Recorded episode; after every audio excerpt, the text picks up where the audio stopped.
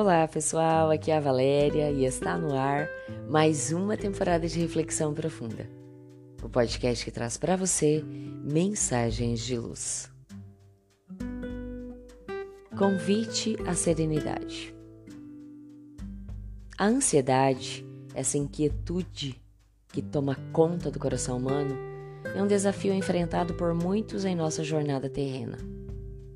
É como uma tempestade que agita as águas serenas de nossa alma, trazendo pensamentos acelerados, preocupações incessantes e uma sensação constante de inquietude. Por vezes, a ansiedade surge como uma resposta natural às situações desafiadoras que enfrentamos em nosso cotidiano. Diante de incertezas, medos e expectativas, nosso corpo e mente reagem de maneira intensa, buscando uma resposta imediata para aquilo que nos aflige. Quando nos deixamos dominar por ela, perdemos a capacidade de viver plenamente o momento presente, ficando preso em um ciclo de preocupações constantes que nos consome. Diante desse desafio, é fundamental aprender a acalmar a alma inquieta, buscando formas saudáveis de lidar com ela.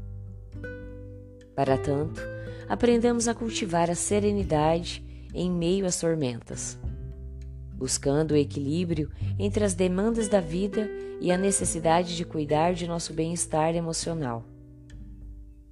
A serenidade é uma espécie de acordo entre o dever e o direito, que se equilibram a benefício de nós mesmos. Quando conquistamos esse nível de consciência serenada, não nos deixamos desestruturar, enfrentando qualquer situação que se apresente.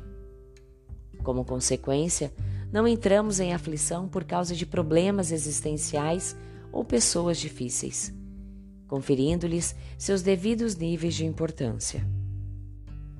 Serenos, podemos nos considerar felizes, conservando a harmonia em qualquer situação. Em equilíbrio emocional, não nos sentimos vítimas ante acontecimentos desagradáveis. Conseguimos nos manter no caminho do meio, sem manifestações extremistas. Não se trata de uma quietação exterior ou de indiferença ao contrário, uma demonstração de segurança, sem ansiedade de qualquer tipo. Nosso modelo, Jesus é nosso exemplo de serenidade.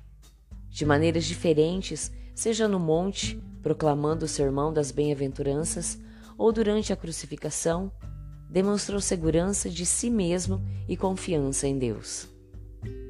Assim também, Buda permaneceu entregue à paz durante suas meditações, apresentando suas quatro nobres verdades, ou quando sofrendo as terríveis perseguições dos seus declarados inimigos.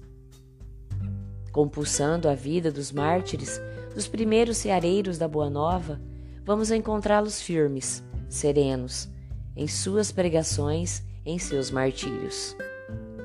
É a confiança no conhecimento que temos que nos confere segurança, certeza do que somos, para que nos encontramos aqui e para onde seguimos. Não nos permitamos, pois, perder a serenidade em tempo algum. Mantenhamos-nos lúcidos perante os conflitos que nos envolvam, quaisquer que sejam. Amemo-nos, elegendo para nós mesmos o melhor em termos de vida, de comportamento. Se nos descobrirmos em erro, mesmo assim, não nos permitamos o desequilíbrio. Arrependamo-nos, não deixando que a culpa nos perturbe as horas. Recomponhamos os próprios passos, refaçamos atitudes, busquemos consertar equívocos cometidos.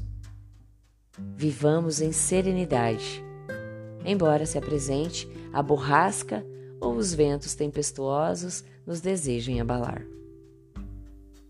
Pensemos nisso. Fonte: Redação do Momento Espírita com base no capítulo 16 do livro Momentos de Saúde, pelo Espírito Joana de Ângeles, psicografia de Divaldo Pereira Franco. E assim, Chegamos ao final de mais uma reflexão profunda. Gratidão pela sua companhia, grande abraço, fiquem com Deus e muita luz no caminho de vocês.